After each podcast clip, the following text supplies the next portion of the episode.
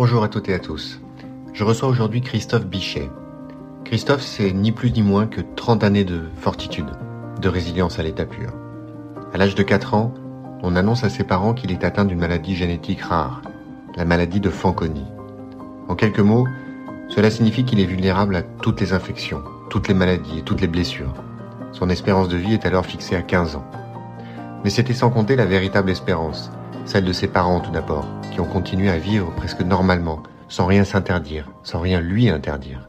C'est ainsi qu'après avoir été diagnostiqué à 4 ans, il découvre l'escalade à 6 ans et rien ne l'arrêtera par la suite. Pas la greffe de moelle osseuse, pas les cancers à répétition, ni même son apparente fragilité, puisqu'il ne mesure qu'un mètre cinquante. Aujourd'hui âgé de 38 ans et père de famille, Christophe est l'un des meilleurs escaladeurs français et un conférencier à succès. Christophe nous explique que c'est l'action qui l'a sauvé. L'action de grimper, l'action d'aider les autres, l'action de créer une famille, l'action d'avoir des projets toujours et encore. Il a rencontré d'autres malades comme lui dans le monde entier. Seuls ont survécu ceux qui avaient des projets et étaient dans l'action. Tous les autres, centrés sur leurs conditions et leurs maladies, sont morts. Tous sans exception. Son témoignage fait écho à ceux de Viktor Frankl, rescapé des camps nazis, ou Alexandre Solzhenitsyn, rescapé du goulag soviétique. C'est avoir quelque chose à construire, à donner, à partager, qui alimente la résilience et notre capacité à subir. Ma rencontre avec Christophe et cet épisode m'ont fait tellement de bien. Quand je pense à lui, je souris. Vous comprendrez quand vous l'aurez écouté. Christophe Bichet, bonjour. Bonjour. Merci d'avoir accepté mon invitation pour participer à ce nouvel épisode de, Fortitude. Donc, pour te présenter, pour euh, ceux de nos auditeurs qui ne te connaissent pas encore, euh, donc tu as, tu vas avoir 38 ans en août, tu vis entre Annecy et Paris. On peut te présenter sans rougir comme un des meilleurs grimpeurs français. Tu fais partie de l'élite de l'escalade française, c'est ça? Oui. Et tu es aussi euh, conférencier je crois qu'on peut te présenter comme ça. C'est-à-dire que tu animes des conférences auprès de, de différents types d'organismes, des entreprises, des grandes entreprises, des plus petites entreprises, etc. Ton, ta devise, c'est grimper pour vivre. Et, euh, et, voilà un petit peu en, en quelques mots euh, ce que tu fais aujourd'hui. Et euh, alors pourquoi j'ai voulu te contacter et, et, avoir la chance de, de, te recevoir sur Fortitude et, de pouvoir partager ton témoignage, c'est que, comme tu le dis toi-même, bah, euh, ta vie, c'est 30 ans de résilience. Et bien évidemment, la résilience, c'est un thème qui nous est cher euh, chez Fortitude. Effectivement, quand j'ai un petit peu euh, examiné et enquêté sur sur ton parcours, j'ai été assez impressionné, assez stupéfait, et je me suis dit que tu avais toute ta place dans, dans ce podcast pour pour nous partager ton parcours, nous partager tes expériences, tes combats et et ta vision euh, des choses, ta philosophie sur la vie, etc. Et, et je pense que nos auditeurs en seront absolument ravis. Donc, c'est le moment où je vais comme je vais me taire et, je vais te donner la parole mais je voulais faire quand même cette petite présentation cette petite synthèse pour expliquer comment comment on en est arrivé là euh, et alors pourquoi euh, Christophe pourquoi ta vie c'est 30 ans de résilience? Raconte-nous euh, raconte-nous ton ton parcours oh là là mamma mia on va partir peut-être dans les, dans les grandes lignes et on essaiera euh, d'affiner ensemble euh, parce que sinon, euh, voilà, sinon ce podcast n'aura jamais de fin. Il n'y a pas besoin de, enfin, on est libre. Donc, si ça doit durer 4 heures, ça durera 4 heures. Je suis né en Norvège je suis né en Norvège dans une famille euh, tout à fait euh, euh, classique, entre guillemets. J'ai un père qui bosse dans la banque, j'ai une maman qui, qui est prof de sport. Et j'ai la chance d'être dans une famille où en fait tout va à peu près bien. Si tu veux, j'ai un grand frère et un petit frère. Je suis numéro 2, position singulière évidemment dans les fratries. Et toujours compliqué, oui. Toujours un, toujours un peu spécial, mais comme premier, comme troisième, comme quatrième. Hein. Bref, euh, tout va vraiment très bien. Euh, mes parents aiment bien euh, voyager, ils aiment bien la nature, donc on a vraiment été au contact de l'élément nature depuis qu'on est tout petit. Ça explique en partie ma passion pour pour la montagne, pour la grimpe qui s'est développée plus tard. Mais voilà, tout va très bien jusqu'à ce que, à l'âge de 4 ans, mes parents découvrent que en fait, j'ai pas mal de bleus sur le corps, un peu partout. Et au début, compte tenu de toutes les activités qu'on faisait, ça les étonnait pas tant que ça. Mais après euh, une batterie d'examens, euh, on rentre en France, euh, de tests un peu différents, bizarres, etc. Et les médecins finissent par découvrir chez moi une maladie génétique rarissime qui s'appelle la maladie de Fanconi. Et à ce moment-là, ils disent à mes parents, moi j'étais petit, je m'en souviens plus du tout, ils leur disent, écoutez, votre fils a une maladie génétique rare, sa moelle osseuse ne fonctionne pas, ou quasiment plus. Donc, euh, de moins en moins de globules rouges, de moins en moins de plaquettes, de moins en moins de globules blancs. Donc, vraiment à risque dans tout un tas de situations quotidiennes de la vie. Euh, et euh, son espérance de vie est très, très limitée puisque avec beaucoup de chance, il ira peut-être jusqu'à l'adolescence, mais pas beaucoup plus loin. Donc ça, à ce moment-là, tu as 4 ans, hein, c'est ça? Oui, ouais, tout à fait, 4 ans et demi pour être exact d'après ce que mes parents m'ont dit. je m'en souviens pas encore. Mais oui, oui. Est-ce que tu peux, pardon, je te coupe, mais est-ce que tu peux nous expliquer tu, viens de dire que quand il y a une déficience de la moelle osseuse, euh, ça perturbe la production des globules blancs, globules rouges et plaquettes. Mais concrètement, euh, qu'est-ce que ça implique pour euh, l'organisme, pour la, le fonctionnement du corps euh, très exactement. C'est une, une vulnérabilité. Euh, qu'est-ce que ça implique concrètement? Alors, de manière très concrète, quand on a quasiment plus de globules blancs, en fait, on peut choper tous les virus, toutes les infections qui passent, ce qui veut dire que tu peux choper euh, un rhume comme une hépatite, comme en fait toutes les merdes qui, qui traînent, qui normalement elles sont bien gérées par l'organisme. Mais si tu n'as plus de globules blancs, tu peux tout à fait, un, un, rhume peut se transformer en une euh, pneumonie et puis euh, c'est terminé. Donc, euh, donc c'est très problématique. Au niveau des globules rouges, si on n'en a plus assez, ce qui moi était vraiment mon cas, non seulement tu t'essouffles très vite, mais lorsque tu n'en as plus du tout, monter un escalier, ça devient impossible et simplement marcher, est un effort euh, qui, que, que tu ne peux plus faire, donc tu ne peux plus te déplacer non plus, euh, ce qui est problématique. Et en ce qui concerne les plaquettes, les plaquettes, c'est tout ce qui permet au corps de, euh, de, de, refermer les blessures. Donc quand tu t'égratignes, qu'il y a du sang qui coule, eh bien, si tu n'as pas de plaquettes, ça continue de saigner et potentiellement, ça va vers des hémorragies. Et si on ne peut pas arrêter que le sang coule, ben, ça, c'est, c'est, c'est la catastrophe.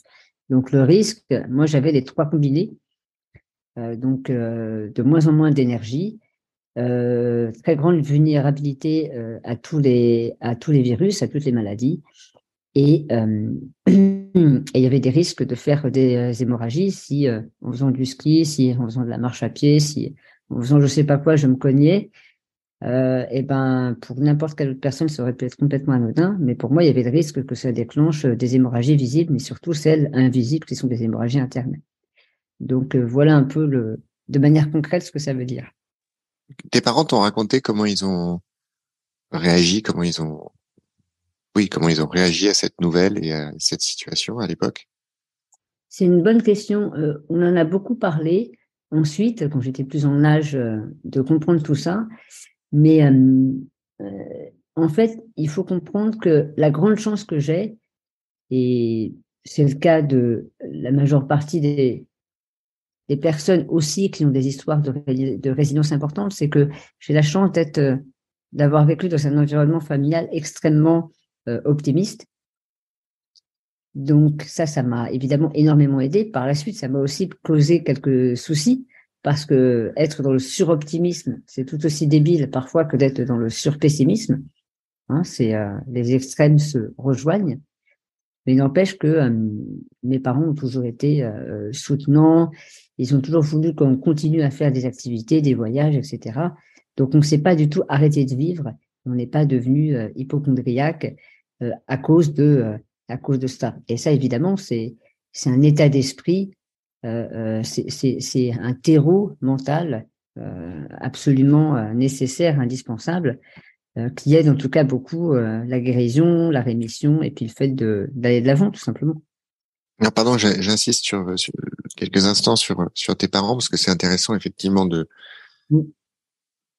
de, de, s'interroger sur, sur, sur cette réaction parce que voilà, quand on est parent et qu'on découvre une maladie de cette nature pour l'un de ses enfants, ça peut être extrêmement angoissant, paralysant et, autres. Et, donc, du coup, ce qui m'intéresse, c'est est-ce que tu dirais que cette réaction, euh, qui est peut-être la meilleure réaction possible, hein, qui est ben, on continue à vivre, on affronte, on avance, euh, justement, on ne s'enferme pas dans une dans une bulle euh, et on n'arrête pas de vivre.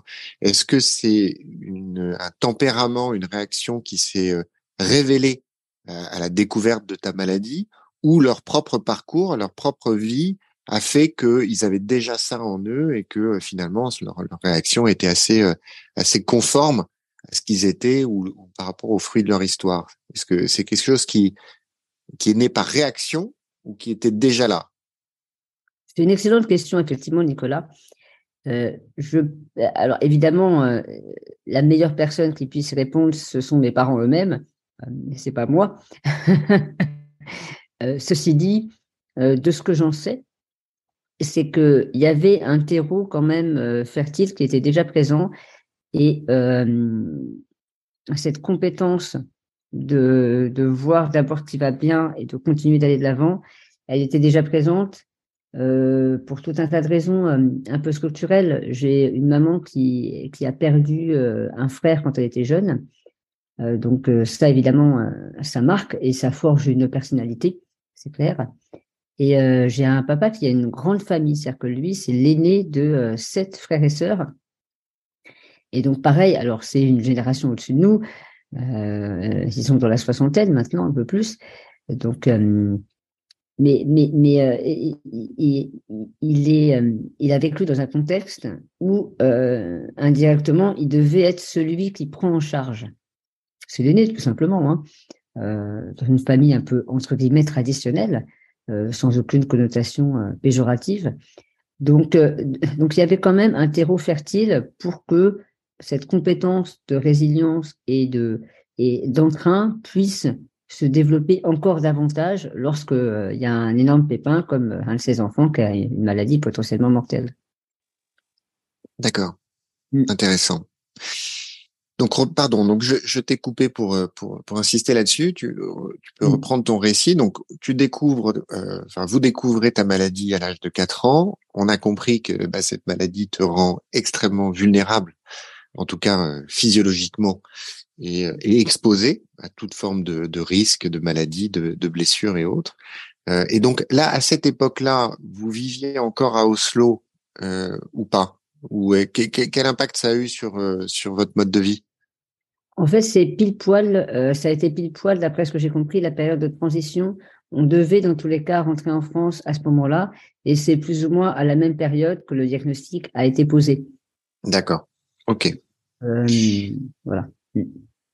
Ok. Donc là, du coup, j'imagine que bah, tu es pris en charge. Comment ça se passe concrètement? Quel est le Comment se manifeste euh, la prise en charge médicale de, de, de ta maladie et comment ça impacte ta, vie et la vie de ta famille Eh bien, de manière euh, très concrète, encore une fois, euh, d'abord, il y a eu énormément d'examens, euh, beaucoup d'examens dans différents hôpitaux pour vraiment comprendre, parce que c'est une maladie assez complexe, génétique héréditaire, donc donc il y a tout un tas de, paramètres. ça impacte la moelle osseuse, mais ça impacte tout un tas d'autres choses aussi qui sont un peu plus mineures, euh, entre guillemets, mais j'ai un, un génuvalgum, c'est-à-dire que j'ai des jambes qui partent en couille à partir des genoux, en gros. Euh, j'ai un rein qui ne fonctionne pas. Enfin, tu vois, il y a deux, trois choses mineures comme ça qu'il a fallu aussi déterminer et évaluer. Et ensuite, j'ai chopé quand même quelques maladies. Euh, je ne me rappelle plus lesquelles, mais j'ai fait plusieurs séjours à l'hôpital pour justement traiter euh, ces maladies euh, un peu bénignes.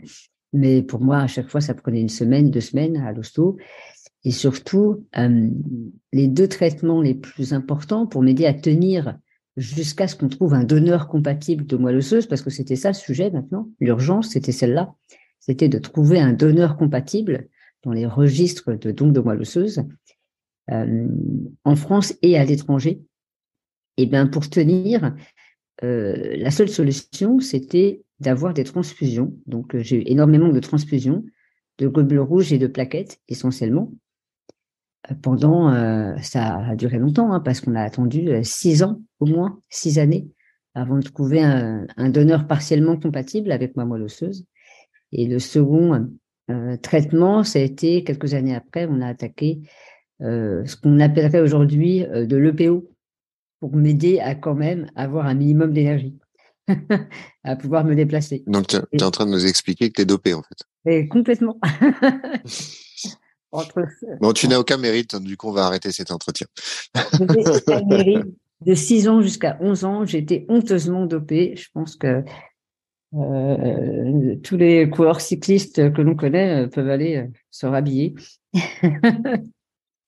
Alors, ce qui est intéressant, c'est que moi, j'ai noté dans ta chronologie, dans ta biographie, pardon, ça m'a fait beaucoup rire quand j'ai découvert ça. Et, et c'est notamment ce, ce, ce, petit détail qui m'a convaincu de, de, te contacter. C'est que quand on lit ta, ta biographie, on, apprend qu'à 4 ans, diagnostic de cette maladie terrible, 6 ans, découverte de l'escalade. Donc, tu viens de nous expliquer que tu es extrêmement vulnérable, notamment euh, aux blessures et autres. Euh, on a bien compris que visiblement dans ta famille, on n'était pas du genre à trop s'apitoyer et en tout cas s'enfermer, mais de là, deux ans plus tard, à se lancer dans l'escalade, qui n'est pas forcément l'activité à laquelle on penserait naturellement euh, compte tenu de, ta condition à l'époque, euh, j'ai trouvé ça assez extraordinaire. Alors oui, c'est Comment tu peux nous expliquer la logique? Alors, la logique, en fait, c'est tout simple. C'est vrai que sur le papier, on dit, ah oui, quand même, mais, mais l'explication, elle est beaucoup plus euh, terre à terre, entre guillemets, banale. C'est que quand on est rentré en France, mes parents qui ont toujours été euh, euh, fans de fans de camping, canoë-kayak, euh, randonnée, montagne, escalade. On habitait dans la région parisienne et le week-end, on allait dans la forêt de Fontainebleau, qui est un lieu très connu pour la grimpe. Il y a des petits rochers, c'est une forêt absolument magnifique. Les gens viennent du monde entier pour grimper sur ces rochers. Et le week-end, mes parents aimaient bien nous emmener tous les trois grimper là-bas. Donc au début, c'est eux qui escaladaient les rochers et nous, en fait, on s'amusait dans le sable, on jouait, on courait, etc. Mais, mais n'empêche que, voyant ses parents grimper, qu'est-ce que tu fais? Tu, tu, tu, tu grimpouilles aussi un peu. Donc, c'est assez naturellement que, tu vois, on a quand même été mis en contact de cette activité-là euh, très tôt, très très tôt. Et ça, forcément, ça a aidé par la suite. C'est pas comme une personne dont les parents n'ont jamais fait de sport qui se découvre une passion par hasard euh, pendant une sortie de classe à la montagne. Quoi. D'où l'importance effectivement de, de ce que j'appelle l'éducation passive et de par ses propres activités euh, inspirer une curiosité ou une initiative à ses enfants, pas forcément leur imposer des choses, mais en tout cas leur, leur, donner une, une, forme de curiosité et d'envie. Donc tu découvres l'escalade à l'âge de 6 ans. Euh, donc, euh, si on reprend le, le, parcours du combattant qui a été le tien à l'époque, tu, tu, viens de l'évoquer, vers 10 ans, tu as ta première greffe de, de, de moelle osseuse, si j'ai bien bien noté. Et là, euh, c'est bon, une, une, greffe qui, bien évidemment, est extrêmement complexe. Euh, j'ai cru noter que tu as une chance sur quatre de survie. mais alors, ce que je, une précision quand même. Quand tu dis on a une chance sur quatre de survie, c'est lié à l'opération de greffe ou c'est lié euh, au, à l'éventuel résultat défavorable de la greffe qui, qui, qui provoquerait du coup euh, une issue fatale? Mmh. Concrètement, comment, comment ça se passe?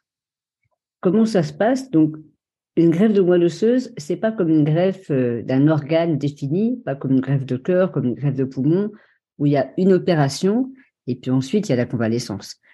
Euh, la moelle osseuse, comme la moelle osseuse, elle est présente partout dans chaque, euh, pas dans tous les os, mais quasiment dans tous les os du corps. C'est un processus qui est un peu plus complexe. Et les étapes, c'est que au début, on est obligé de, de, en gros, tuer une grande majorité de ta moelle osseuse existante en faisant de la radiothérapie, de la chimiothérapie.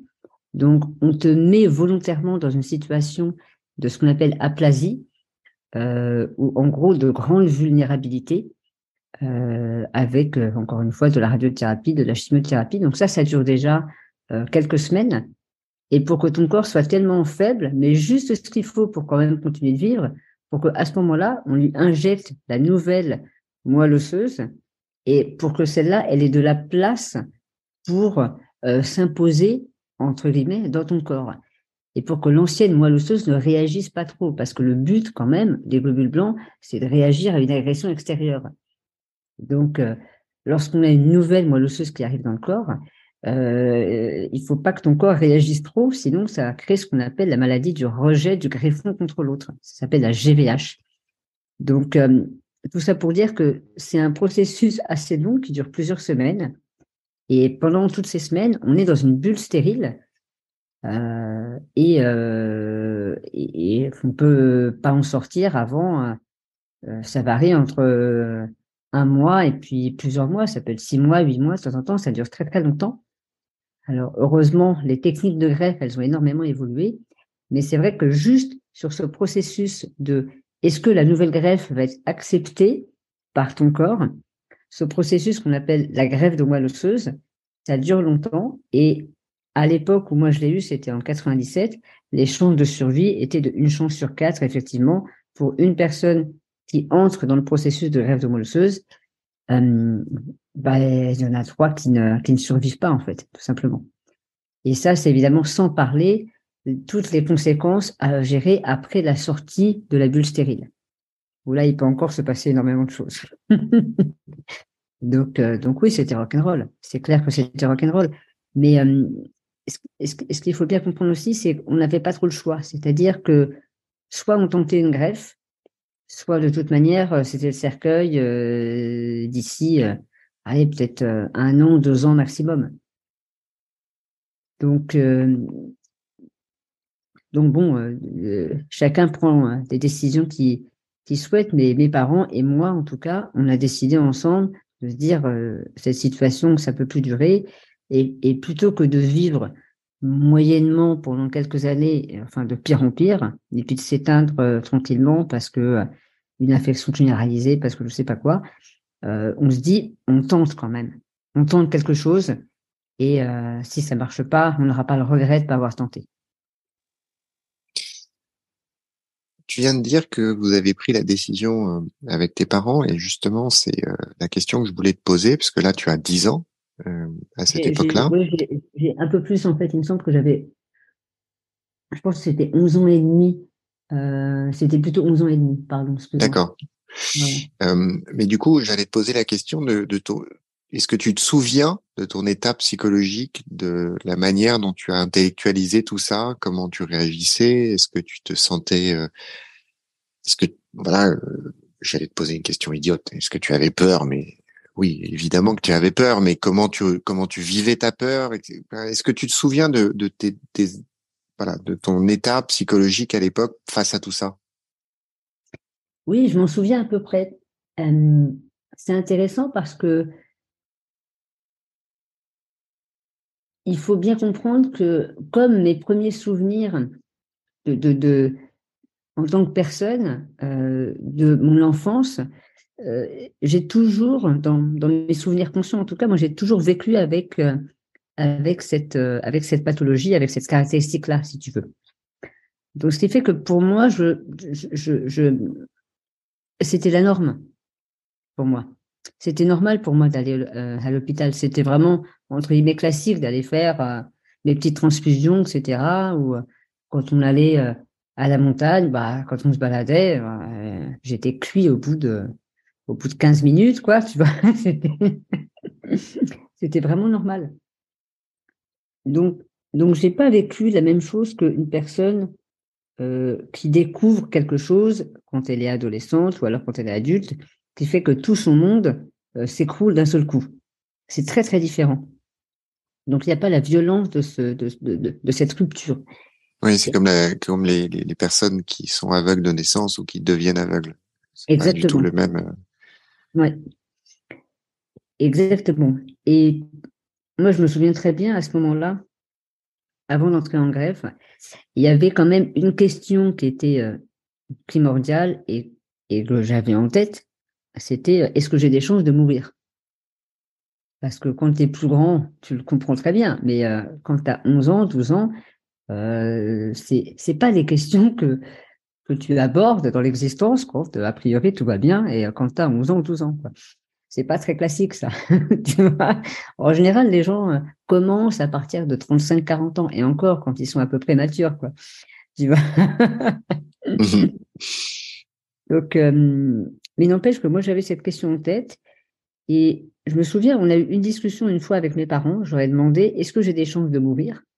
De manière très factuelle. Et c'est très intéressant. Euh, j'avais posé à ma maman et elle m'a répondu non. Elle, elle m'a consciemment menti. Et c'est intéressant parce que intérieurement, je savais qu'évidemment j'avais des chances de mourir. Et en même temps, j'avais évidemment besoin que, que mes parents soient des piliers. Tu vois ce que je veux dire? Et mmh. plus tard, ça m'a fait énormément relativiser cette idée de, de, de, de, euh, de, faire de son mieux pour dire la vérité. Tu vois ce que je veux dire? Oui, c'est intéressant. C'est, c'est... pas aussi simple que ça, en fait. C'est, comme si on, c'est comme ce que tu expliques là. C'est un mensonge qui t'a rassuré. Tu avais totalement ou partiellement conscience du fait que c'était pas la vérité, mm. mais finalement ça, ça te faisait du bien quand même de l'entendre ou en tout cas de. Alors est-ce que c'est le seul fait de l'entendre qui t'a fait du bien ou est-ce que c'est le fait de réaliser que je coupe peut-être les cheveux en douze, mais euh, que ta mère était capable de, de ce mensonge assumé pour te rassurer qui t'a fait du bien? Bah, je pense que c'est les deux en même temps, la vérité. C'est probablement un petit peu des deux. Euh, évidemment, euh, j'avais, ça m'a fait beaucoup de bien, je pense, de l'entendre, euh, pour une raison d'ailleurs, qui a été peut-être cruciale, peut-être pas, j'en sais rien, mais n'empêche que ça m'a aidé à voir tout ce processus de greffe comme étant simplement un passage pour aller vers du mieux après. Et, et ça, je crois que ça m'a ça m'a modelé de manière hyper profonde euh, parce que j'ai forcément dû intégrer que euh, quoi qu'il se passe dans l'existence, on a besoin que le futur, par défaut, il soit potentiellement un peu meilleur que celui que je suis en train de vivre là maintenant, surtout lorsque c'est difficile s'il n'y a pas de projection un minimum positive, si le lendemain, il n'y a pas au moins une option que ce soit un peu meilleur, mais à quoi ça sert de continuer de se battre dans le présent, tu vois? Mmh. même, même si c'est un mensonge quelque part. Et euh, il y a une phrase que je dis de temps en temps, euh, oui, mais est-ce que c'est pas donner un faux espoir euh, aux gens, etc. Ben, perso, moi, je préfère un faux espoir qu'un vrai désespoir. C'est intéressant parce que c'est vrai, on peut avoir cette, euh, ce questionnement quand on est parent, pas que parent d'ailleurs aussi, hein, avec ses proches et autres, quand on, quand on veut les soutenir, quand on veut les aider, quand on veut mmh. voilà, les accompagner dans une épreuve, mmh. il peut y avoir ce questionnement de comment on présente les choses, qu'est-ce qu'on dit, est-ce qu'on dit la vérité, la vérité totale, est-ce qu'on on enjolive Est-ce qu'on on reste taisant sur certaines choses? Euh, C'est vrai que perso, mmh. j'ai cette euh, approche qui parfois d'ailleurs me conduit un peu à, des désaccords avec mon, épouse, mais qui, consiste à essayer de, présenter le monde à mes enfants tel qu'il est et mmh. sans sans leur faire croire que dehors c'est euh, le monde des bisounours, que euh, voilà, certaines choses qui n'existent pas, etc. Alors bien évidemment, je je n'ai pas, pas, expliqué à mes enfants de 3-4 ans euh, euh, ce qui se passait euh, dans tel ou tel pays ou, ou, autre. Bien évidemment, il y a une gradation et en fonction de la maturité des uns et des autres. Mais en tout cas, voilà, je, je, je suis pas du style à les, à les surprotéger et à, et à leur raconter des, des histoires et même par rapport à certaines difficultés.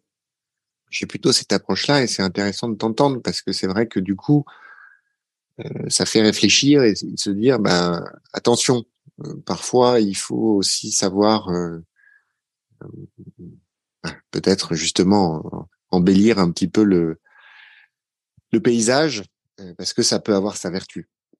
Ben, c'est une question fondamentale et la vérité, c'est qu'il n'y a pas de bonne réponse.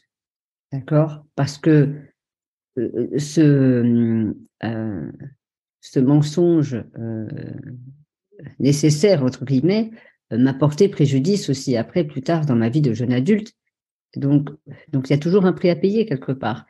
Et, euh, et, personne ne pourra jamais dire, parce que si moi je me mets à la place de mes propres parents, franchement, je ne sais pas ce que j'aurais fait. Tu vois ce que je veux dire? Est-ce que ton fils ou euh, tes enfants euh, te demandent est-ce que j'ai des chances de mourir faut quand même avoir, un, excuse-moi, mais il faut aussi avoir les couilles pour être capable de répondre, bah oui. Et il y a de fortes chances pour que tu meurs, en fait. C'est, c'est, c'est, ça fait appel à beaucoup de, enfin, personne peut donner de conseils sur ce point-là, tu vois. Et, euh... puis, c'est, puis c'est tellement, ça dépend de, de, de la personnalité de, de, de l'enfant, des parents, de leur parcours. Ça, il y a, y a beaucoup, beaucoup d'ingrédients. C'est extrêmement complexe. Tu, tu peux presque pas apporter la même réponse à chaque personne de toute façon. Mais voilà, voilà, c'est ça. Parce qu'encore une fois, le, le, là, je le présente de manière un peu négative pour que ce soit aussi euh, assez contrasté, tu vois. Mais euh, euh, on savait en fait, on savait que c'était hyper risqué. Moi, je le savais, mes parents le savaient. Et, en fait, tout le monde savait que tout le monde savait, quoi, tu vois. c'est simplement qu'on avait peur. Je pense qu'on avait simplement peur de, effectivement, de juste mettre les mots clairs, simples, précis sur cette situation-là. Et euh, moi, dans ma vie maintenant, euh, j'ai pris le parti, néanmoins, de, de faire de mon mieux pour dire la vérité, un peu comme, euh, comme la philosophie que toi, tu as, tu vois. J'ai une petite fille aujourd'hui qui a, je, je raconte ça, c'est, une, une petite parenthèse, mais c'est, c'est, un, un truc dont, dont je parle pas d'ailleurs du tout euh, publiquement, j'en ai jamais parlé, je pense que ce sera la première fois, mais, mais ça me semble être important pour le coup. Euh, comme je suis stérile à cause de tous les traitements que j'ai eus, euh, eh bien, euh, on a fait appel à un don de sperme, donc à une PMA, ce qui fait que je ne suis pas le père biologique de cet enfant. Et euh, c'est quelque chose qu'on a décidé de d'inclure dans le cadre familial depuis qu'elle est toute petite. Et donc, euh, on parle de euh, papa, maman et du donneur. Donc, on a vraiment pris ce parti, tu vois, de, de parler librement et de dire les choses telles qu'elles sont pour que ce soit pas un tabou. Mais encore une fois, euh, qui suis-je pour, pour dire à mes parents, mais vous auriez dû faire autrement Ça n'a pas de sens. Mmh. Oui, puis si je peux me permettre, alors, euh, je peux d'autant plus me permettre que je l'ai jamais dit aussi moi non plus sur Fortitude, mais du coup, comme tu, tu as fait une révélation très personnelle, c'est un minimum que j'en fasse de, j'en fasse de même. Je suis moi aussi stérile et euh, enfin quasiment stérile, plus exactement, je presque stérile. Et euh, et sur les, les trois enfants que nous avons eus, il y en a un miracle et, et deux PMA. Donc c'est un sujet que, que je connais bien. Et, ce que je voulais dire, c'est que pour moi, c'est de, de, le sujet de, de, la conversation avec tes parents à l'époque. Euh, c'était pas le. Je pense pas que le point c'était est-ce qu'on est-ce qu'on masque une vérité, euh, un événement, quelque chose, une donnée factuelle très précise. C'est mmh. comment on présente le risque, comment on présente le, le, le risque que la mort survienne et que l'opération échoue. Mais l'opération, elle était là, elle pouvait pas être dissimulée. Euh, mm. Ta maladie, elle était là, tu la connaissais. Euh, donc, c'était un exercice presque euh, encore plus délicat que celui qui mm. consiste à se poser la question de savoir est-ce qu'on révèle à son enfant ou pas, ben voilà, qu'on est son père, qui a un don de sperme, qui a eu une PMA, ou, quel que soit l'autre les, sujets hein, d'ailleurs, qui soient plus ou moins importants, plus ou moins graves. C'est vrai que parfois on peut se poser la question de savoir est-ce qu'on dit clairement aux enfants la situation telle qu'elle est? Et pour le coup, dans la première hypothèse, je pense qu'effectivement c'est ce qu'on s'est dit c'est tellement compliqué, il n'y a pas de bonne réponse, il n'y a pas de principe, il n'y a pas de dogme, il n'y a pas de vérité absolue sur la manière de gérer ça. Et ça dépend beaucoup de l'enfant aussi. Euh, autant sur le deuxième sujet, je me permettrais d'avoir une, approche peut-être un petit peu plus euh, plus établie ou en tout cas plus absolue. C'est que quand même globalement, je pense que les enfants, ils ont une capacité d'adaptation qui est immense. Ils ont une une capacité à comprendre sans forcément euh, intellectualiser, mais à comprendre intérieurement et émotionnellement plein de choses. Oui. Et que très souvent, leur livrer la vérité est quand même la, la, meilleure chose à faire. Pour eux, bien évidemment, et puis pour, euh, pour, pour la famille d'une manière générale. Et euh, c'est comme si les enfants avaient un sixième sens quand on leur cache quelque chose, quand on leur dissimule une explication ou ils peuvent pas forcer, ils peuvent pas forcément euh, le formuler. Hein. Ils peuvent pas dire non mais pourquoi tu me dis ça comme ça? C'est pas parce qu'ils n'ont pas la maturité intellectuelle forcément de, de formuler, mais c'est comme s'ils avaient ce sixième sens et, et, finalement c'est comme ça qu'on crée ensuite un.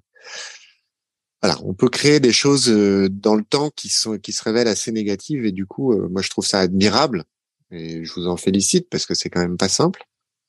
Euh, mais je trouve que c'est admirable et je autant que je puisse en parler, en témoigner, en juger, je pense effectivement c'était la meilleure chose à faire. Ouais, écoute, je suis tellement d'accord avec toi et je te remercie d'ailleurs pour ta pour ta sincérité, pour ton courage. Je sais que c'est c'est enfin voilà, hein, on l'a dit tous les deux, c'est pas des sujets sur lesquels on s'exprime publiquement. Je fais pas de post sur LinkedIn là-dessus. Tu vois, peut-être que je j'en ferai dans le futur, mais en tout cas pas pour le moment. Et euh, mais c'est ouais, je suis, je suis entièrement d'accord avec toi. Les les enfants, comme il n'y a pas ce filtre de la réflexion, de la pensée construite, euh, ils, ils s'imprègnent de tout sans juger sans mettre de connotation morale dessus. Donc, c'est beaucoup plus simple de l'intégrer.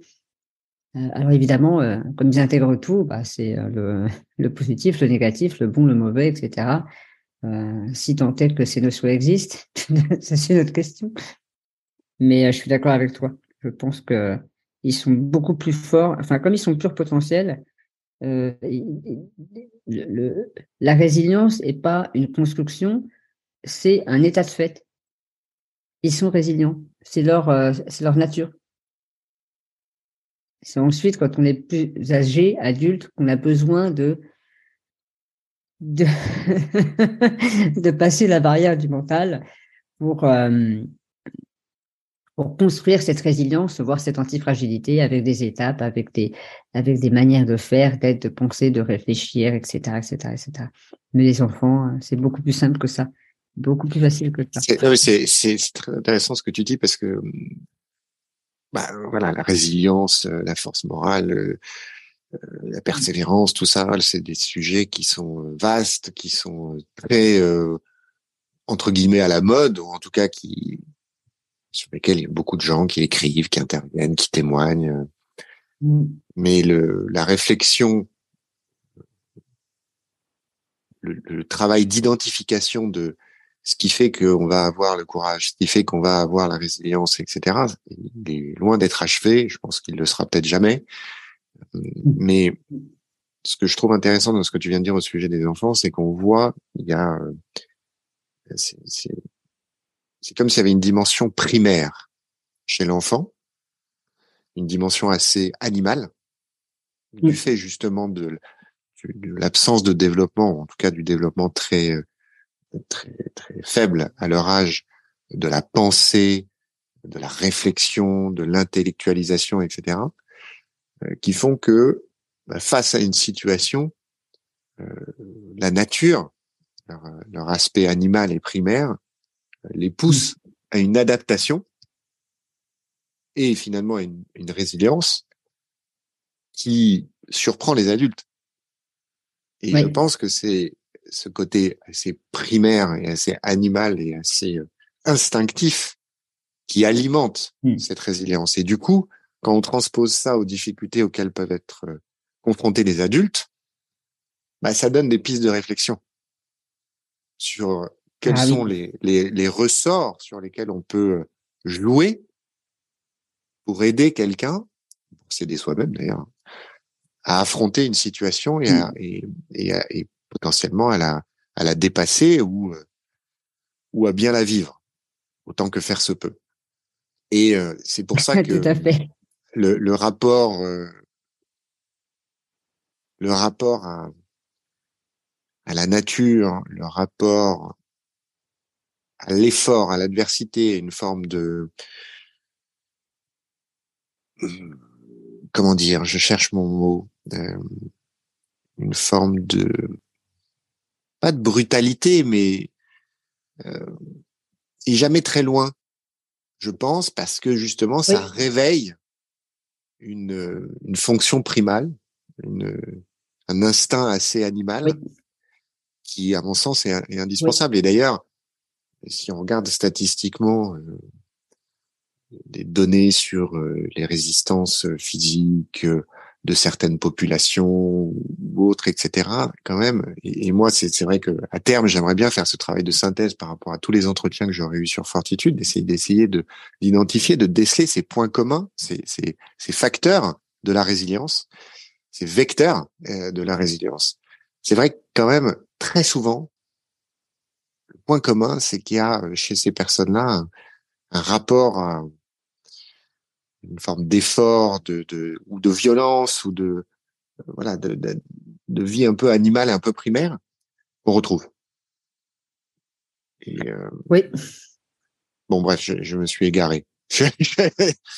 Euh, mais, oui, mais, mais, je trouve que ce que tu disais sur les enfants m'a fait, voilà, m'a réveillé cette réflexion là et que, que je trouve assez, euh, assez intéressante quand même. Eh ben, t'as tellement raison. Je, je, je ne peux pas ne pas en rajouter une couche parce que je trouve que le sujet, il est absolument fondamental et puis passionnant. Je suis désolée pour, euh, pour les personnes. Ah non, on est là pour ça. Hein. Mais, mais oui, tu as tellement raison. Euh, moi, je, je, fais de l'accompagnement depuis longtemps aussi, depuis plus de dix ans. Euh, à la base, j'ai travaillé comme hypnothérapeute, c'est ma formation de, de base. Euh, et, euh, je me suis très vite rendu compte que même dans le cadre de préparation mentale, j'ai travaillé avec l'équipe de France de grimpe sur le volet préparation mentale. En fait, le sujet, c'est pas du tout la préparation mentale, c'est la dépréparation mentale.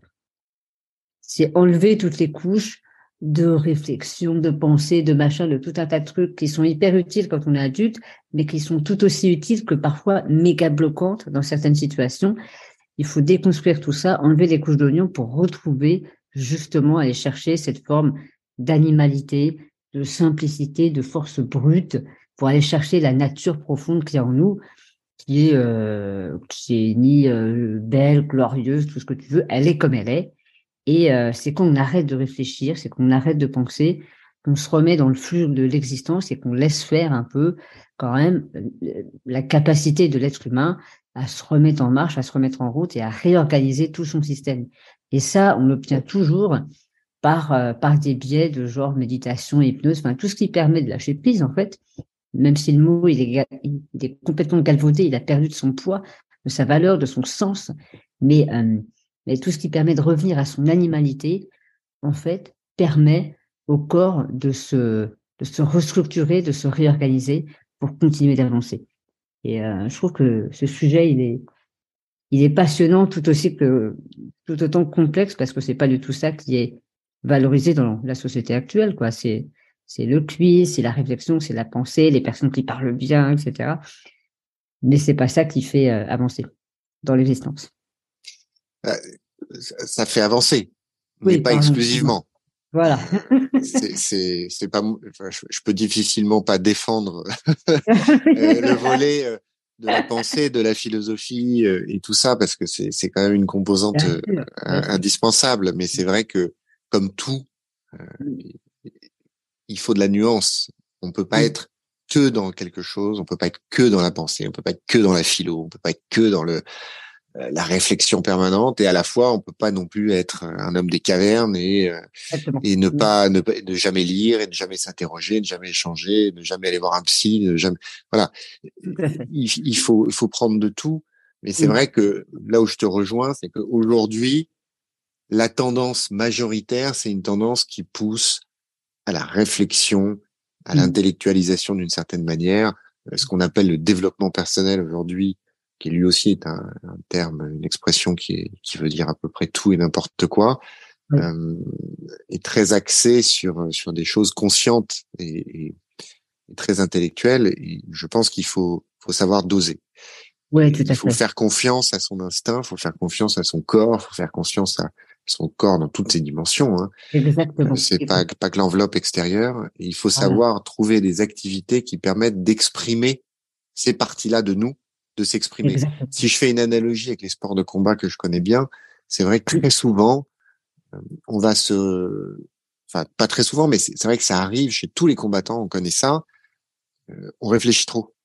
Et, tu vas avoir ton ton coach qui va te dire, tu es en train de combattre, etc. Et lui va le voir, il va le sentir, il va dire mais arrête de, tu réfléchis trop là, tu penses trop, es trop dans la réflexion de voilà comment comment je vais me positionner, comment où mon adversaire est trop fort, etc. et tout ça. Et, et, très souvent, on, l'entend, on dit mais arrête de réfléchir.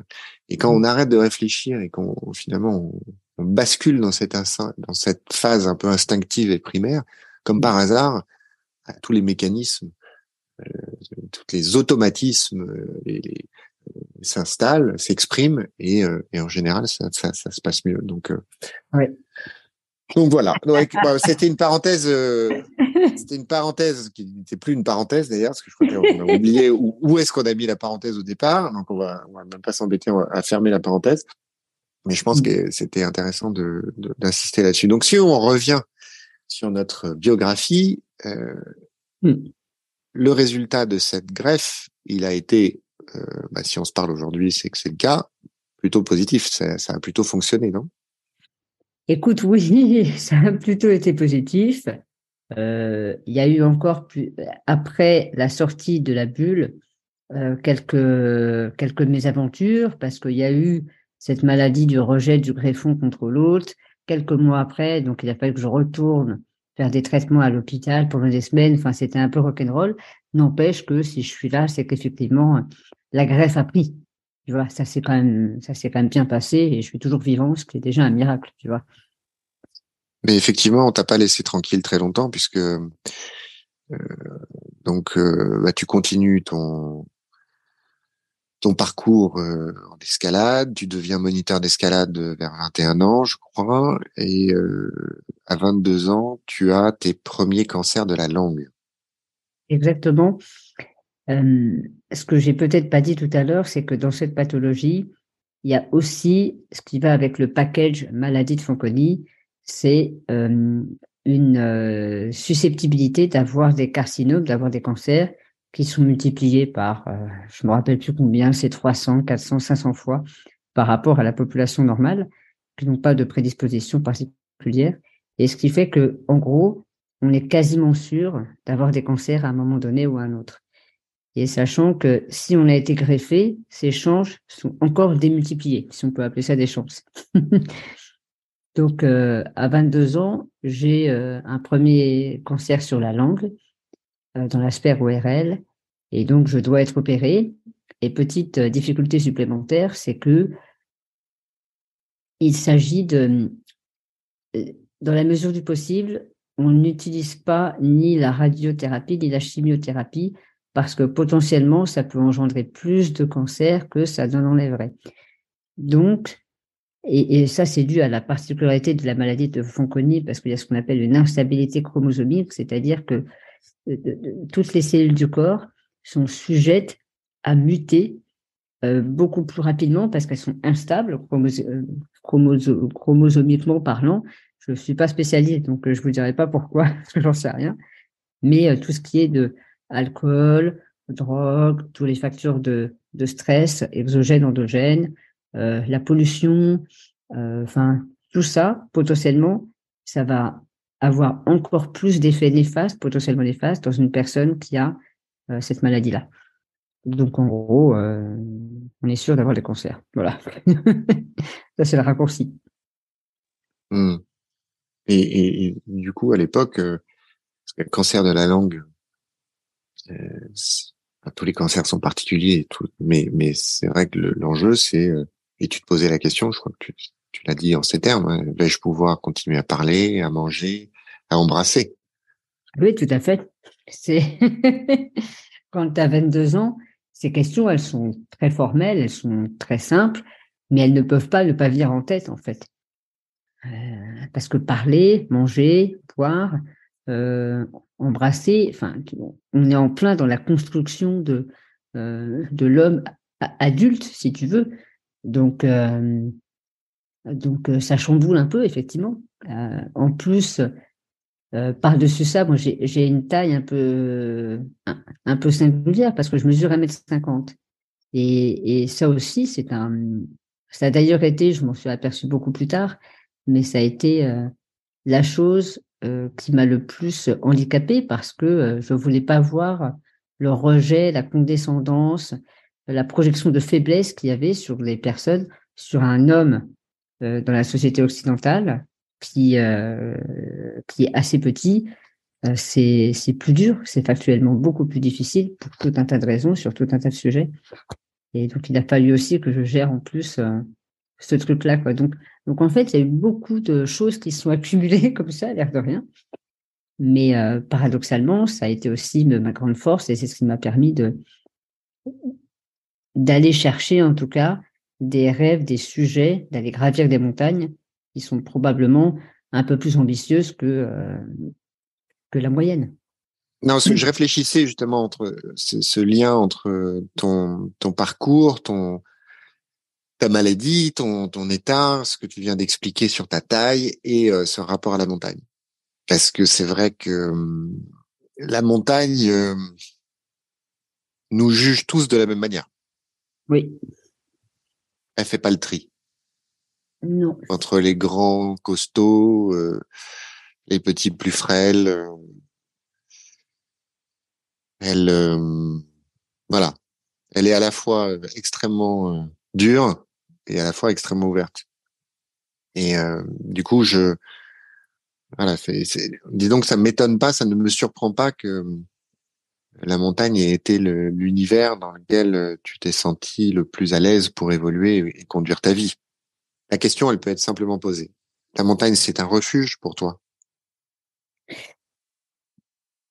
C'est même plus Point d'interrogation. Oui, oui, oui, oui. C'est pas une affirmation, c'est une question. Mmh c'est même plus que ça. Pour moi, c'est un terrain euh, illimité euh, d'expérimentation et de découverte et d'aventure. Euh, d'aventure de moi avec moi-même, de la nature avec moi, de moi avec les autres, de, de tu vois, vraiment dans toutes les dimensions. je, je, je me retrouve dans la nature parce que ça me permet de, de retrouver ma nature. C'est vraiment ça qui se joue. Euh, parce que tu peux pas tricher, et aussi parce que c'est euh, symboliquement parlant, c'est extrêmement métaphorique, et donc ça ça joue au niveau de ton inconscient, ça joue sur l'âme de la personne, parce que qu'est-ce qu'on fait? En fait, on, s'élève contre la gravité de rien. Tu vois? On essaie de s'affranchir du truc le plus universel qui soit, c'est la bonne vieille gravité.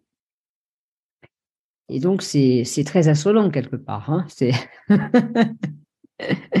et, évidemment, on fait ça de manière purement, euh, euh c'est pas égoïste, mais euh, ça n'a pas de sens parce que euh, tout ce que je peux faire, c'est revenir sur Terre à un moment ou à un autre. C'est de rentrer à la maison et donc de revenir à mon point de départ. donc, donc pourquoi est-ce qu'on fait ça en fait? Et je pense qu'on fait ça parce qu'on a un besoin viscéral de de, de, de même si c'est inatteignable, de chercher à s'affranchir de la gravité, en fait. Et puis, ce qui compte évidemment, c'est c'est toute l'aventure qui se passe dans cette quête inaccessible de légèreté, d'immortalité, de tout ce que tu veux. Enfin, tu peux mettre tous les mots que tu veux derrière, mais c'est vraiment ça euh, ce qui se passe inconsciemment. Euh, on essaie de s'élever quand on grimpe, quand on fait de, de la montagne. Et euh, ce qu'on a appris pendant le chemin, pendant le parcours, euh, pendant cette ascension, on essaie tant bien que mal de le ramener à la maison et puis d'en faire quelque chose d'utile, de le transformer en des en une attitude concrète, si tu veux.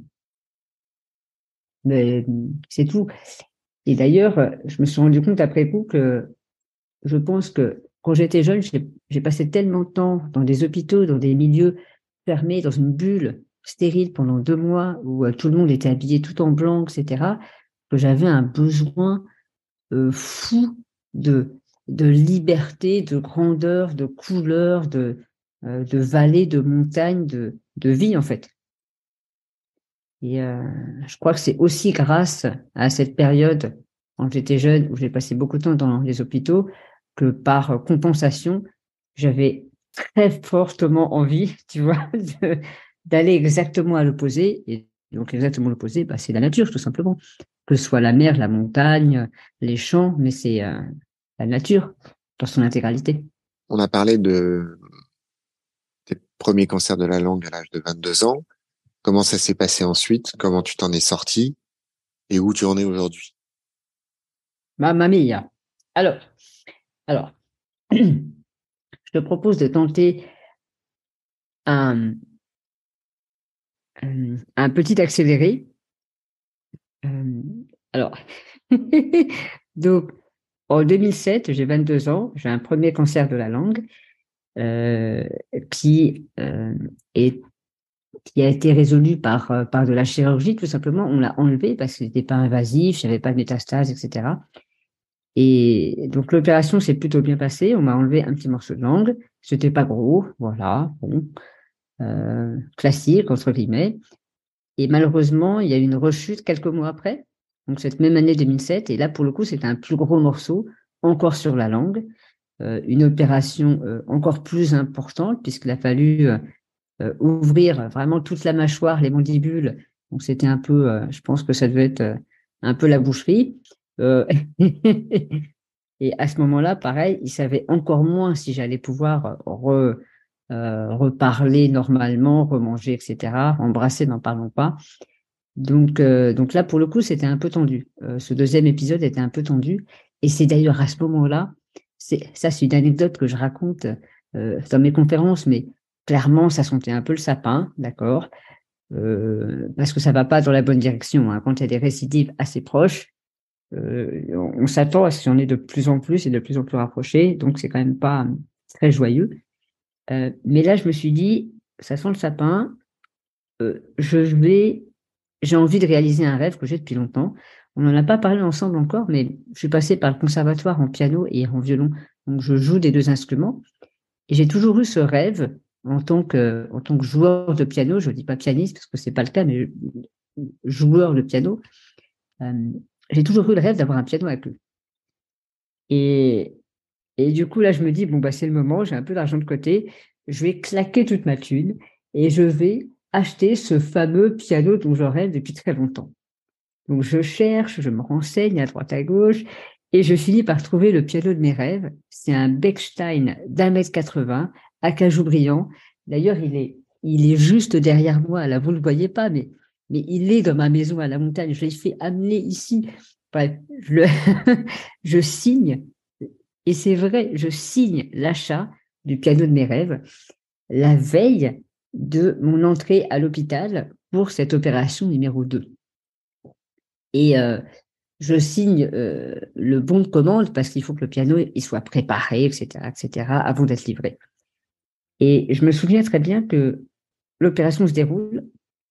Après l'opération, je suis euh, vraiment comme un con, si tu veux, sur mon lit d'hôpital parce que j'ai une trachéotomie. Euh, c'est-à-dire que je respire pas euh, par la bouche, mais je respire par la gorge. Il y a un tube qui est là. Je peux pas m'alimenter normalement. Je peux pas parler, évidemment. il y a tout un tas de choses que je peux absolument pas faire. Et donc, il y a des moments où je me demande, mais qu'est-ce que je fous là en fait? Pourquoi est-ce que je continuerai à me battre?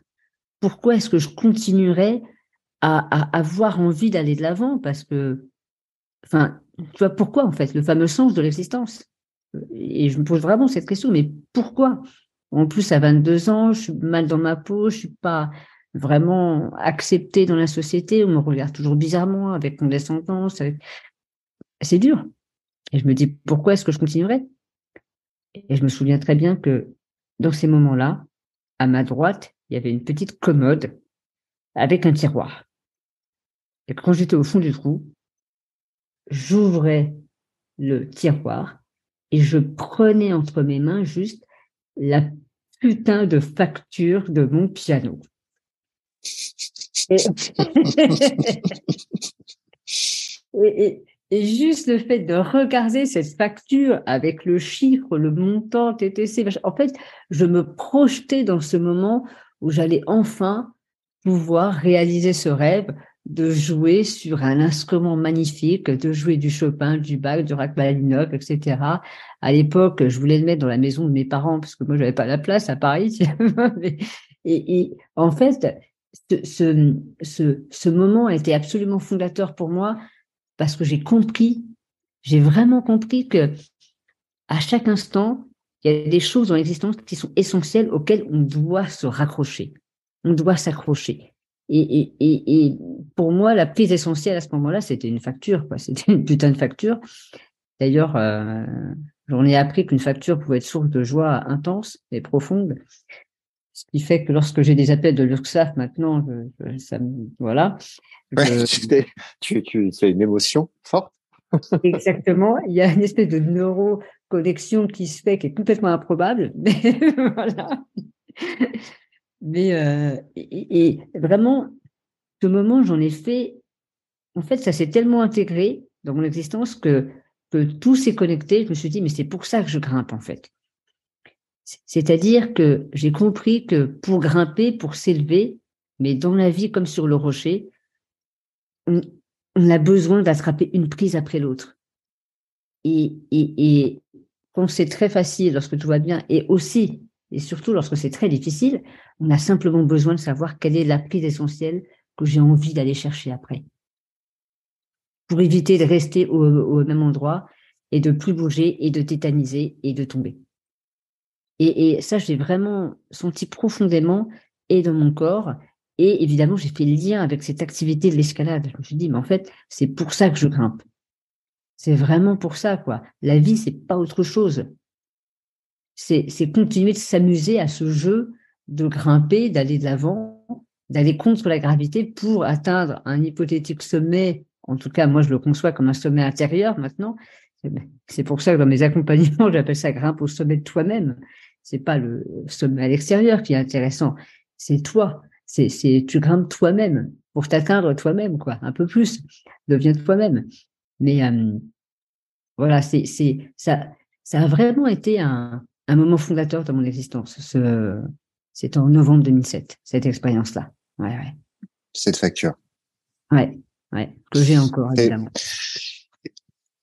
Ce témoignage est extrêmement intéressant. J'ai parce que ça, ça, ça fait écho à d'autres témoignages qui ont montré, qui ont démontré effectivement l'importance euh, d'avoir ce, d'avoir ce projet, un projet, quel qu'il soit, euh, quand on a besoin de survivre. Mmh. Et il y a notamment un personnage que je cite très souvent, que j'ai cité dans mon livre, que je cite aussi assez régulièrement sur sur Fortitude, qui est Victor Frankl. Euh, Victor Frankl, euh, donc qui est ce euh, ce psychiatre autrichien qui a survécu, qui est un rescapé des camps de concentration et qui notamment explique dans dans son livre majeur qui est Man's Search for Meaning, qui est en deux parties. La première partie, c'est le récit de son de son passage dans les camps et ensuite la deuxième partie c'est l'explication de la logothérapie qui est cette euh, cette euh, comment dire cette thérapie par le sens qu'il a développé euh, et donc il euh, il témoigne de la manière dont chacun réagissait ou vivaient ou tentaient de survivre aux camps de concentration. Et euh, ce qui faisait que les uns abandonnaient, que les autres perdaient espoir ou que certains survivent. Mmh. Et notamment, il a dit cette phrase, dans les camps de concentration nazis, les plus aptes à survivre étaient les prisonniers qui avaient un projet à réaliser après leur libération. Eh Et on peut aussi faire le parallèle avec Solzhenitsyn, oui. Euh, qui, euh, bah, son œuvre majeure, qui selon moi devrait être, dont la lecture devrait être obligatoire à l'école, euh, qui est l'archipel du Goulag, qui raconte son, son séjour bah, dans, dans les camps soviétiques. lui aussi, il a entrepris pendant pendant tout son emprisonnement de de conserver beaucoup de mémoire, hein, ce qui est assez remarquable parce qu'il n'avait pas les moyens d'écrire, de prendre des notes, le moindre papier, il, pouvait le euh, mmh. voilà, pouvait le faire assassiner. Hein. Euh, donc il a fait ça beaucoup de, de, de mémoire, mais il avait entrepris de, de garder les, les témoignages de ces de, des co-détenus, des autres prisonniers, pour ensuite euh, faire son œuvre qu'il a fait pendant les années qui ont suivi sa libération.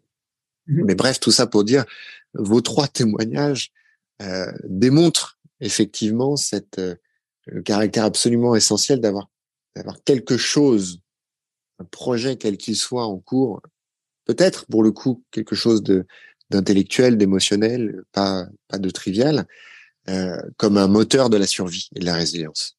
Hmm. Oui. Ça paraît tellement cucul la praline que la plupart des gens n'y apportent pas assez d'intérêt et d'attention. Je commence mes conférences moi par ce par ce premier point qui sont qui est quelles envies vous gardent en vie? Tu vois par cette question j'ai croisé tellement de personnes si tu veux et là ça c'est une expérience que je partage aussi dans dans ces moments-là tellement de personnes qui en fait leurs envies c'est d'avoir des problèmes. Euh, je te donne un exemple un peu, un peu trash, mais euh, c'est mon expérience tout simplement.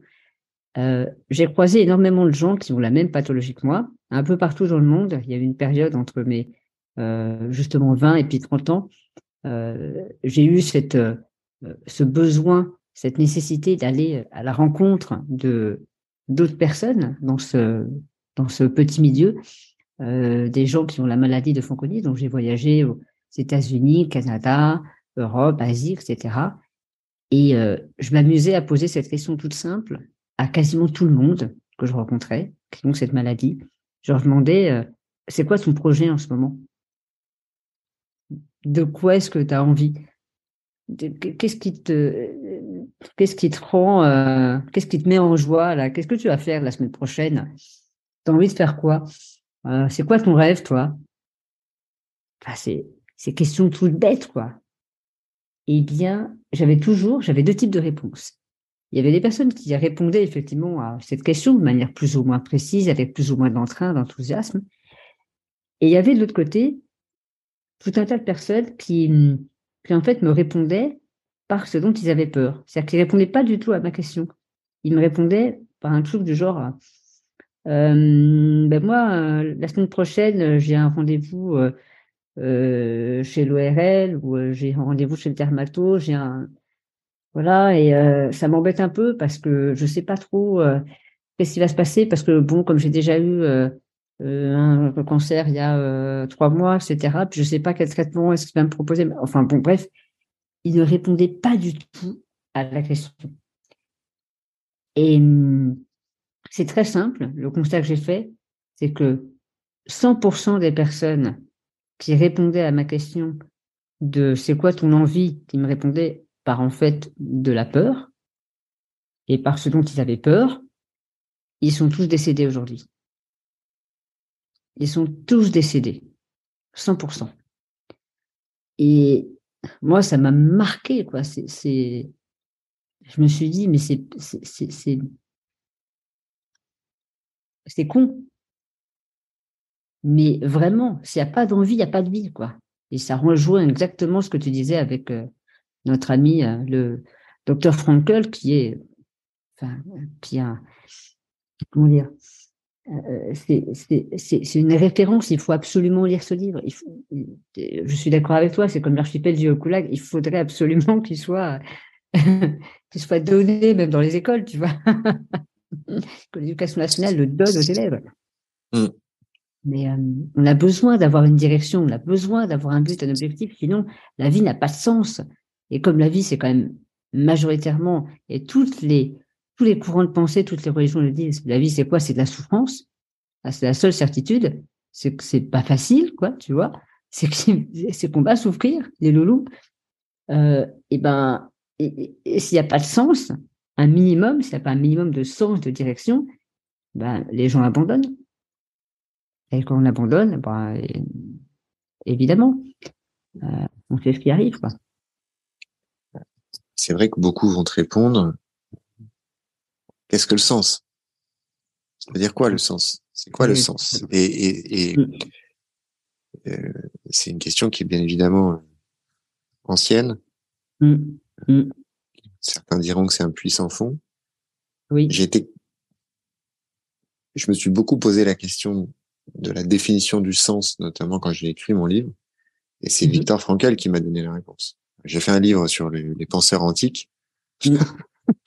Et comme comme je, je j'ai pas peur de faire des de faire des grands écarts, il me manquait un lien logique, il me manquait une clé de voûte sur sur tous ces ces courants de pensée, euh, tous ces principes euh, mm. dont, que j'ai mis en avant dans le livre. Et c'est Victor Frankl qui m'a donné cette clé. C'est Victor Frankl qui m'a permis d'articuler tout ça avec sa définition du sens et euh, et qui est euh, qui, qui, si on veut vraiment simplifier, le sens, c'est l'action. Et voilà. Le sens, c'est l'action. Oui. Euh, les nihilistes, les nihilistes qui, qui, par définition sont ceux qui bah, considèrent que la vie n'a pas grand intérêt puisque de toute façon tout va s'achever, tout va se terminer, on va mourir, on va finir six pieds sous terre, quoi qu'il arrive, quoi qu'on fasse. Bah, les nihilistes, ils n'ont pas compris que l'intérêt, le sens, c'est c'est pas le, c'est pas l'arrivée, mm. c'est le chemin. Exactement. C'est l'action. Et euh, c'est le triptyque de Victor Frankl dont j'ai évoqué 50 fois sur ce podcast, mais le triptyque de euh, on donne au monde par son travail, par ses contributions, par son amour, par son générosité. On prend au monde par ses expériences. On regarde un coucher de soleil, on entend un rire d'enfant, une bonne bouffe entre amis, etc. Et puis on fait face au monde. On affronte le monde. Quand on a ces trois composantes-là, on a le sens. Mm. En tout cas, c'est mon avis. Et je le partage. Ah, c'est chouette.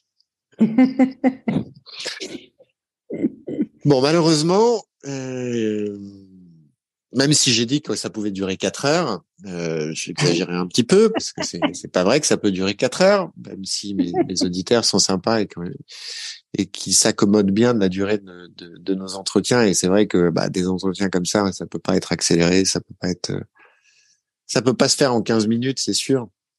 Euh, hmm. Mais néanmoins, il faut qu'on respecte un, oui. un cadre. Il y a deux points que je voulais aborder avec toi pour terminer. Déjà, première question, enfin, avant-dernière question que je voulais te poser, qui est la question que je pose à la plupart de mes invités, au sujet de mon fameux tableau. Alors, je sais que tu as mon livre euh, entre les mains, oui. que j'ai eu le, plaisir de, de t'offrir. Donc, je voudrais que tu ailles en page 30. Alors. Et en page 30, tu vas y trouver un tableau. Le fameux, oui. Le fameux tableau qui représente la représentation imparfaite d'une vie de 80 années. Oui. Chaque case représentant une semaine. Mm. Et je voudrais que tu me dises ce que ce tableau t'inspire. Eh bien, rien du tout.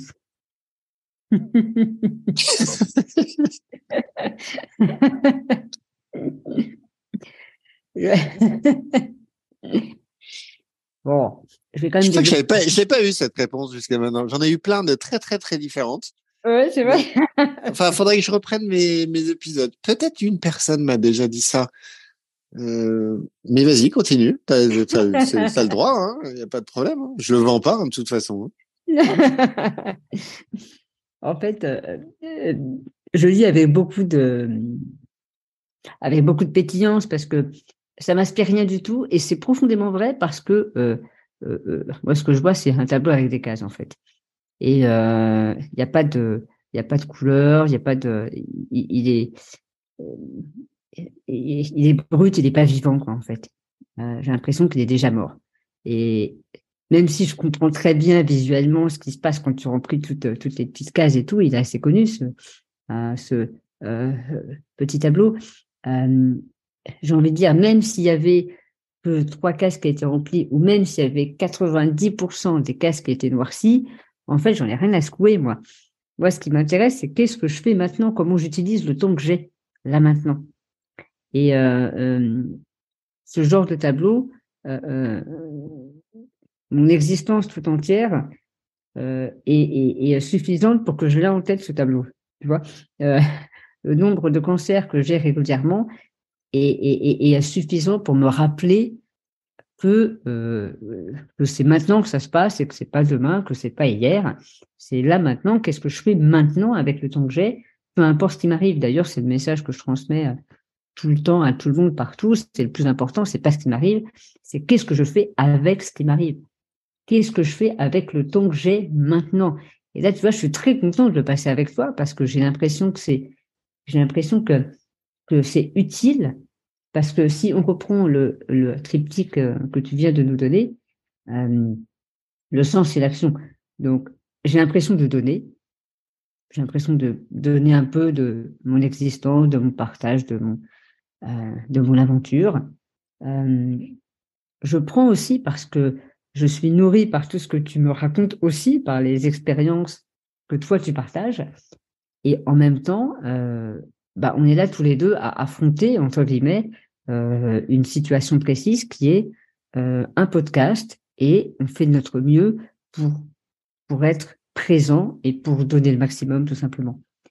Et donc, pour moi, c'est ça qui est important, c'est de remplir ma journée avec, euh, avec, des, avec des actions ou des inactions qui ont du sens. Et, et, et parfois, l'action qui a du sens, c'est aussi de rien faire. Parfois, l'action qui a du sens, c'est de regarder Netflix. Et parfois, l'action qui a du sens, c'est à 11 heures du soir, envoyer encore un email. Bah, tu vois que mon tableau, il t'inspire.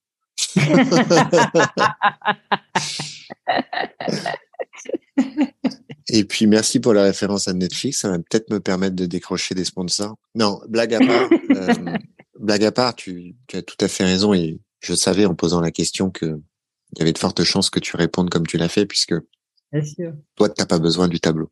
Le tableau tu l'as en toi parce que ta vie euh, t'a fait euh, réaliser très tôt mm.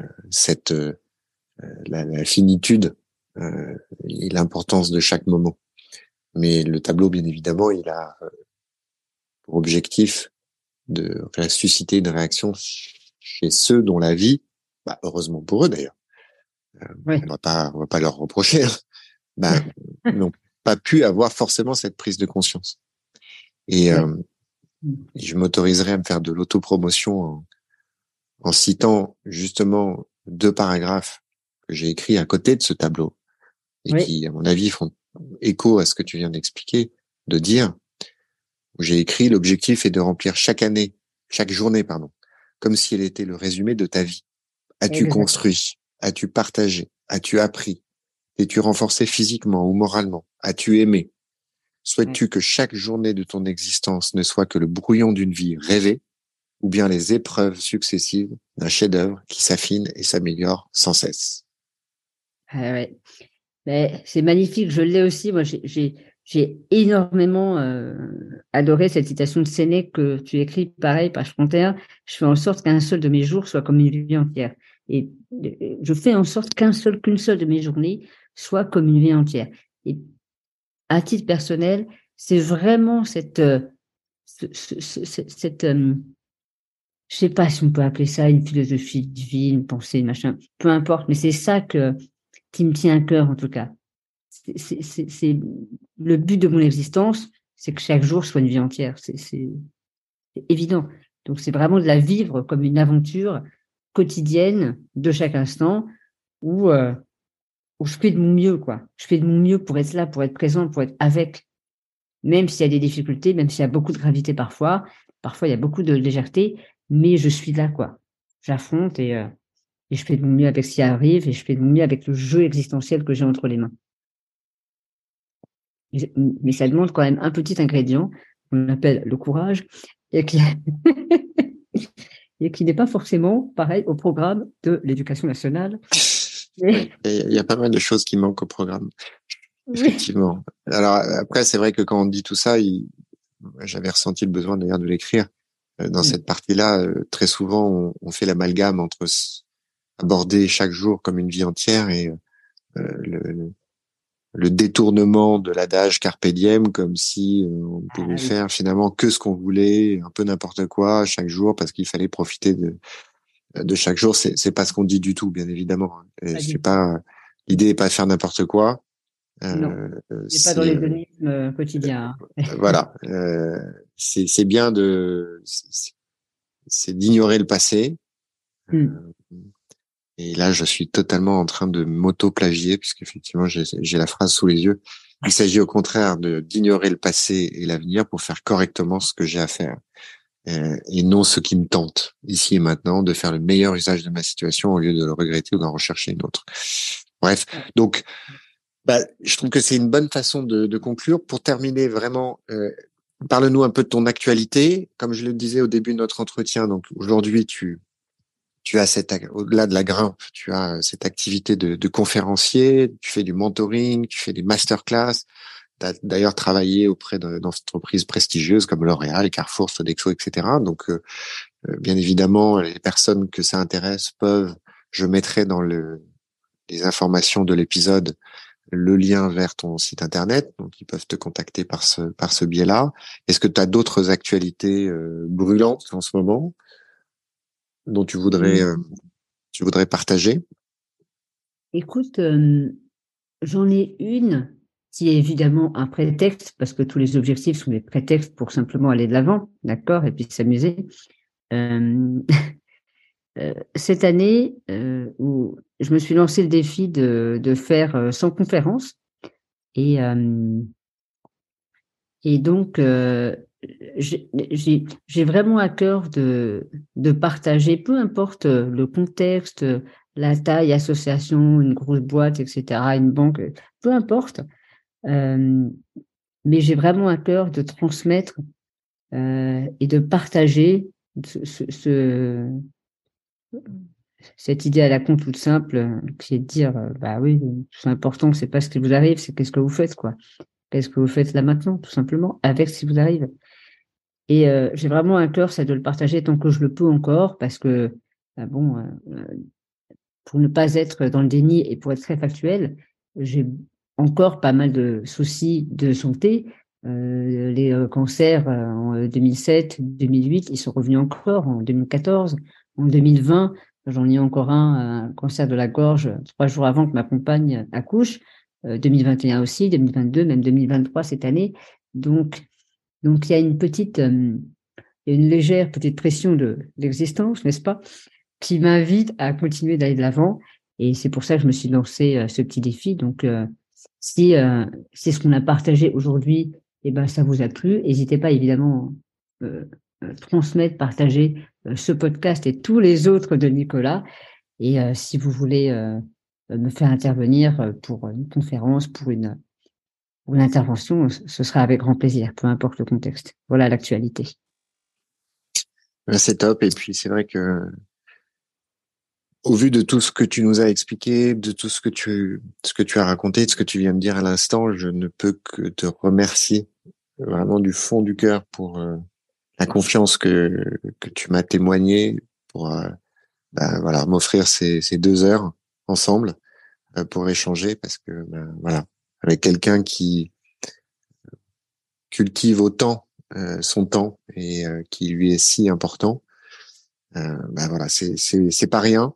Il y a plein de il y a plein de valeurs monétaires aujourd'hui, il y a plein de manières de fixer la valeur d'une chose. Et moi, c'est vrai qu'aujourd'hui, j'ai, ça fait longtemps maintenant, mais pour moi, le temps, c'est, c'est une valeur absolument essentielle. Et quand quelqu'un m'offre de son temps, euh, je lui suis extrêmement euh, reconnaissant. Et donc, euh, vraiment, merci du fond du cœur pour pour ce temps, pour ce moment, pour ce témoignage, pour pour ton combat et, euh, et bien évidemment euh, les auditeurs de Fortitude et moi-même on, on, te souhaite euh, toute la force, la fortitude euh, dont tu auras besoin pour, pour continuer à faire face et, et voilà.